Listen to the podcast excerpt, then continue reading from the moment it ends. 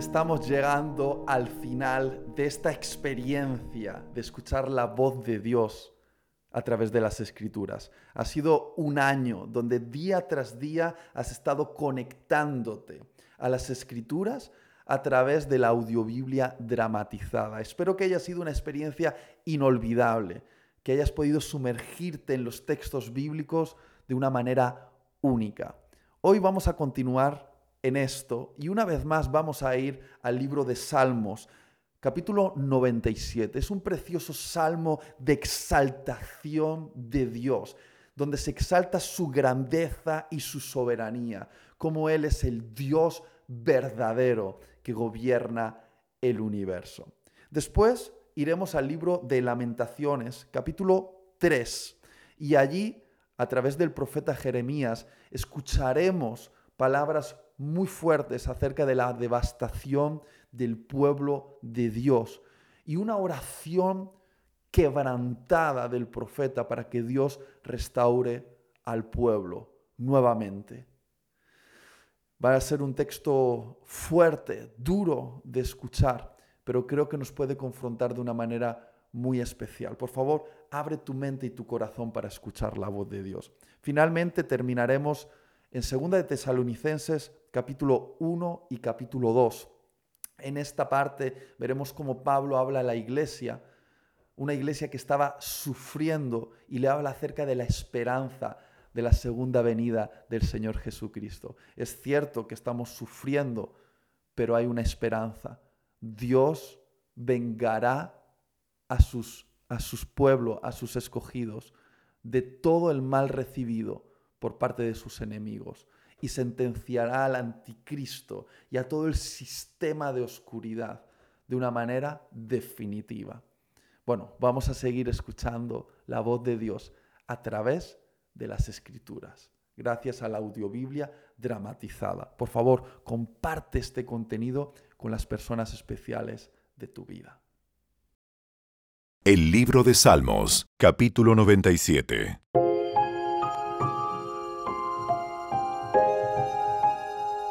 El Señor es rey. Que se goce la tierra. Que se alegren las costas más lejanas. Nubes oscuras lo rodean. La rectitud y la justicia son el cimiento de su trono. Fuego se extiende delante de él y calcina a todos sus enemigos. Sus relámpagos destellan por el mundo. La tierra lo ve y tiembla. Las montañas se derriten como cera delante del Señor, delante del Señor de toda la tierra. Los cielos proclaman su justicia. Toda nación ve su gloria. Los que rinden culto a ídolos quedan deshonrados. Todos los que se jactan de sus inútiles dioses, pues todos los dioses tienen que inclinarse ante Él.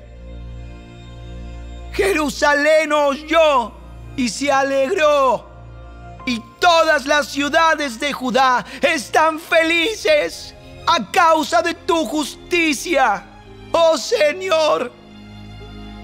Pues tú, oh Señor, eres supremo en toda la tierra, exaltado muy por encima de todos los dioses. Ustedes, los que aman al Señor, odien el mal.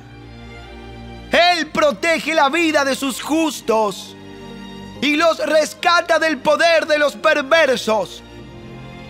La luz brilla sobre los justos y la alegría sobre los de corazón recto.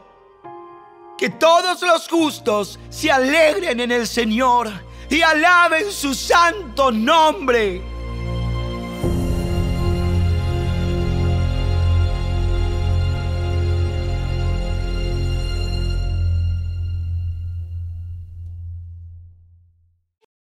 El libro de lamentaciones, capítulo 3. Señor, tú eres mi abogado. Defiende mi caso, pues has redimido mi vida. Viste el mal que me hicieron, Señor. Sé mi juez y demuestra que tengo razón. Has visto los planes vengativos que mis enemigos han tramado contra mí. Señor, tú oíste los nombres repugnantes con los que me llaman y conoces los planes que hicieron. Mis enemigos susurran y hablan entre dientes mientras conspiran contra mí todo el día. Míralos, estén sentados o de pie, yo soy el objeto de sus canciones burlonas. Señor, dales su merecido por todo lo malo que han hecho. Dales corazones duros y tarcos y después que tu maldición caiga sobre ellos. Persíguelos en tu enojo y destruyelos bajo los cielos del Señor.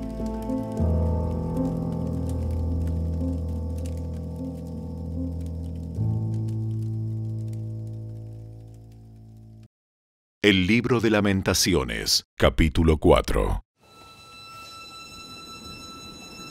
¿Cómo perdió su brillo el oro? Hasta el oro más preciado se volvió opaco. Las piedras preciosas sagradas yacen esparcidas en las calles. Miren cómo los preciosos hijos de Jerusalén, que valen su peso en oro puro, ahora son tratados como vasijas de barro hechas por un alfarero común y corriente. Hasta los chacales amamantan a sus cachorros, pero mi pueblo, Israel, no lo hace. Ignoran los llantos de sus hijos como los avestruces del desierto. La lengua reseca de sus pequeños se pega al paladar a causa de la sed. Los niños lloran por pan, pero nadie tiene para darles. Los que antes comían los manjares más ricos ahora mendigan en las calles por cualquier cosa que puedan obtener. Los que antes vestían ropa de la más alta calidad ahora hurgan en los basureros buscando qué comer. La culpa de mi pueblo es mayor que la de Sodoma cuando en un instante cayó el desastre total y nadie ofreció ayuda. Nuestros príncipes antes rebosaban de salud, más brillantes que la nieve, más blancos que la leche. Sus rostros eran tan rosados como rubíes, su aspecto como joyas preciosas. Pero ahora sus caras son más negras que el carbón. Nadie los reconoce en las calles. La piel se les pega a los huesos, está tan seca y dura como la madera. Los que murieron a espada terminaron mejor que los que mueren de hambre. Hambrientos se consumen por la falta de comida de los campos. Mujeres de buen corazón han cocinado a sus propios hijos. Los comieron para sobrevivir el sitio. Pero ahora quedó satisfecho el enojo del Señor. Su ira feroz ha sido derramada. Prendió un fuego en Jerusalén que quemó la ciudad hasta sus cimientos. Ningún rey sobre toda la tierra, nadie en todo el mundo hubiera podido creer que un enemigo lograra entrar por las puertas de Jerusalén. No obstante, ocurrió a causa de los pecados de sus profetas y de los pecados de sus sacerdotes, que profanaron la ciudad al derramar sangre inocente. Vagaban a ciegas por las calles, tan contaminados por la sangre que nadie se atrevía a tocarlos. ¡Apártense! les gritaba la gente. Ustedes están contaminados. No nos toquen. Así que huyeron a tierras distantes y deambularon entre naciones extranjeras, pero nadie les permitió quedarse. El Señor mismo los dispersó y ya no los ayuda. La gente no tiene respeto por los sacerdotes y ya no honra a los líderes. En vano esperamos que nuestros aliados vinieran a salvarnos, pero buscábamos socorro en naciones que no podían ayudarnos. Era imposible andar por las calles sin poner en peligro la vida.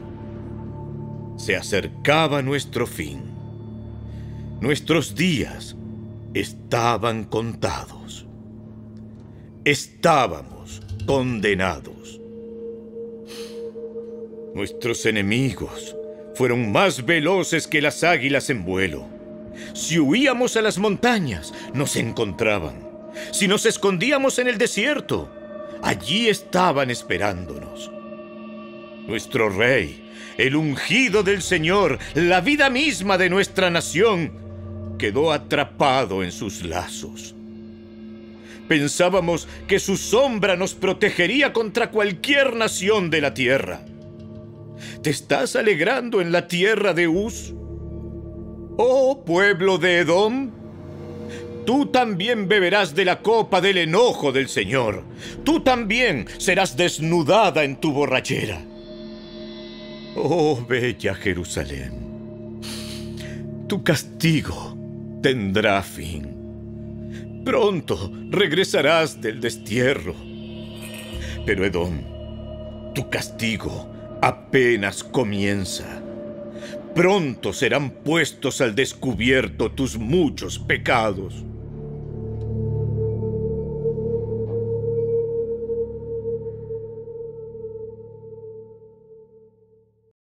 El libro de lamentaciones, capítulo 5.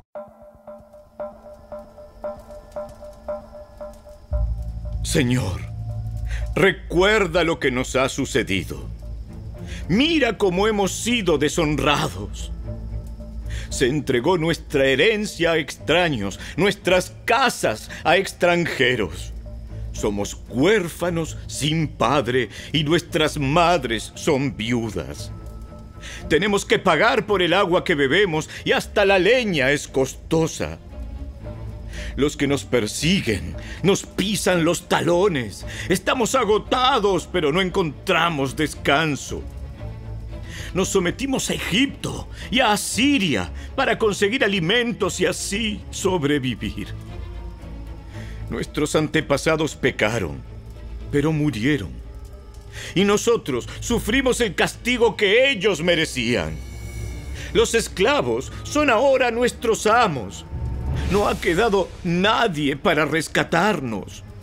Buscamos comida a riesgo de nuestra vida porque la violencia domina el campo.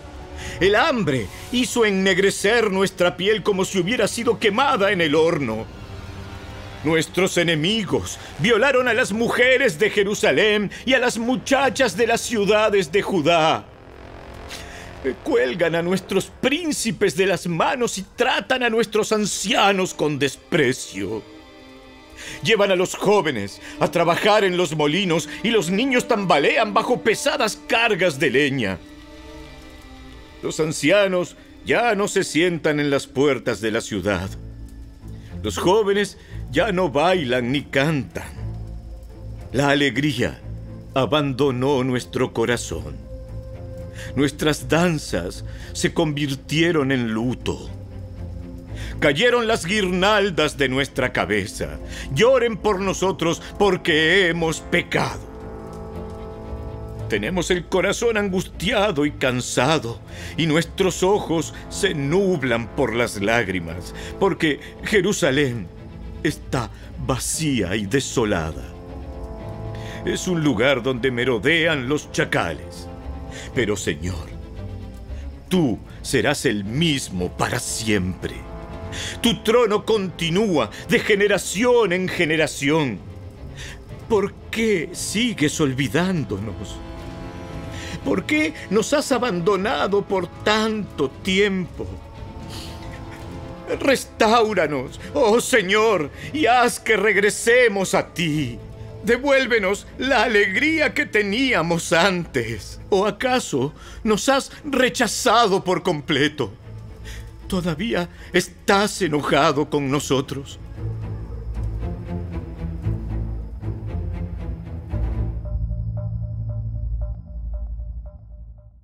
La segunda carta del apóstol Pablo a los tesalonicenses, capítulo 1.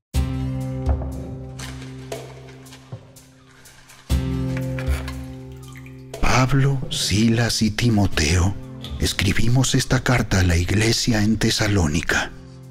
A ustedes que pertenecen a Dios nuestro Padre y al Señor Jesucristo.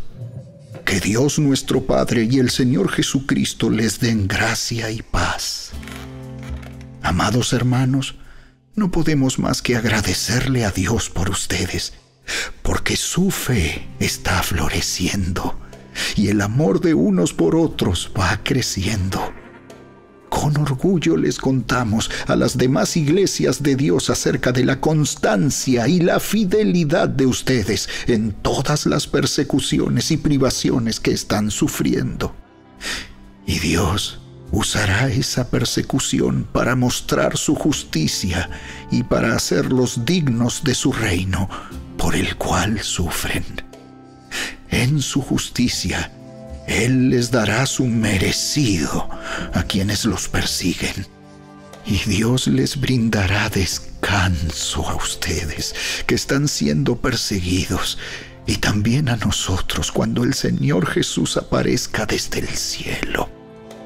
Él vendrá con sus ángeles poderosos en llamas de fuego y traerá juicio sobre los que no conocen a Dios y sobre los que se niegan a obedecer la buena noticia de nuestro Señor Jesús.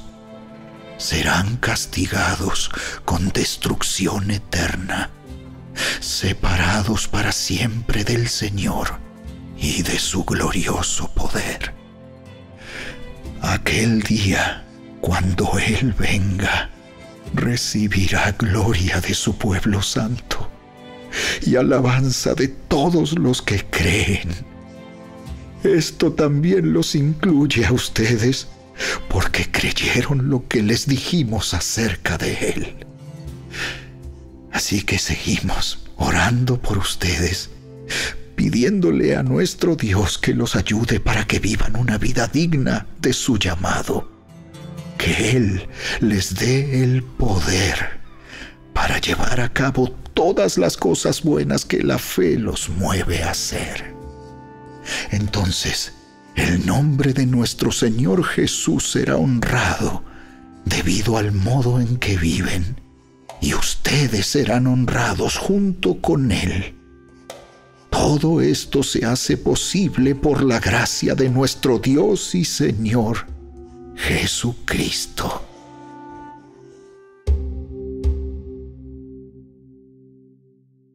La segunda carta del apóstol Pablo a los tesalonicenses, capítulo 2.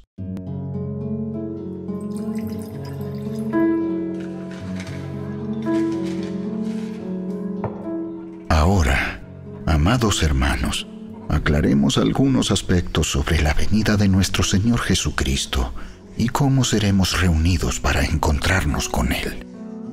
No se dejen perturbar ni se alarmen tan fácilmente por los que dicen que el día del Señor ya ha comenzado. No les crean, ni siquiera si afirman haber tenido una visión espiritual. No les crean, ni siquiera si afirman haber tenido una visión espiritual, una revelación, o haber recibido una carta supuestamente de nosotros.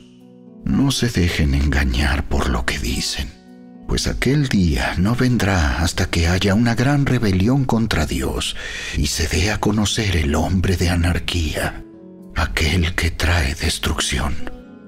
Se exaltará a sí mismo y se opondrá a todo lo que la gente llame Dios y a cada objeto de culto incluso se sentará en el templo de Dios y afirmará que Él mismo es Dios. ¿No se acuerdan de que les mencioné todo esto cuando estuve con ustedes? Y ustedes saben qué es lo que lo detiene, porque solo puede darse a conocer cuando le llegue su momento. Pues esa anarquía ya está en marcha en forma secreta y permanecerá secreta hasta que el que la detiene se quite de en medio. Entonces el hombre de anarquía será dado a conocer, pero el Señor Jesús lo matará con un soplo de su boca y lo destruirá con el esplendor de su venida. Ese hombre vendrá a hacer la obra de Satanás con poder, señales y milagros falsos. Se valdrá de toda clase de mentiras malignas para engañar a los que van rumbo a la destrucción, porque se niegan a amar y aceptar la verdad que los salvaría. Por lo tanto, Dios hará que ellos sean engañados en gran manera y creerán esas mentiras. Entonces serán condenados por deleitarse en la maldad en lugar de creer en la verdad.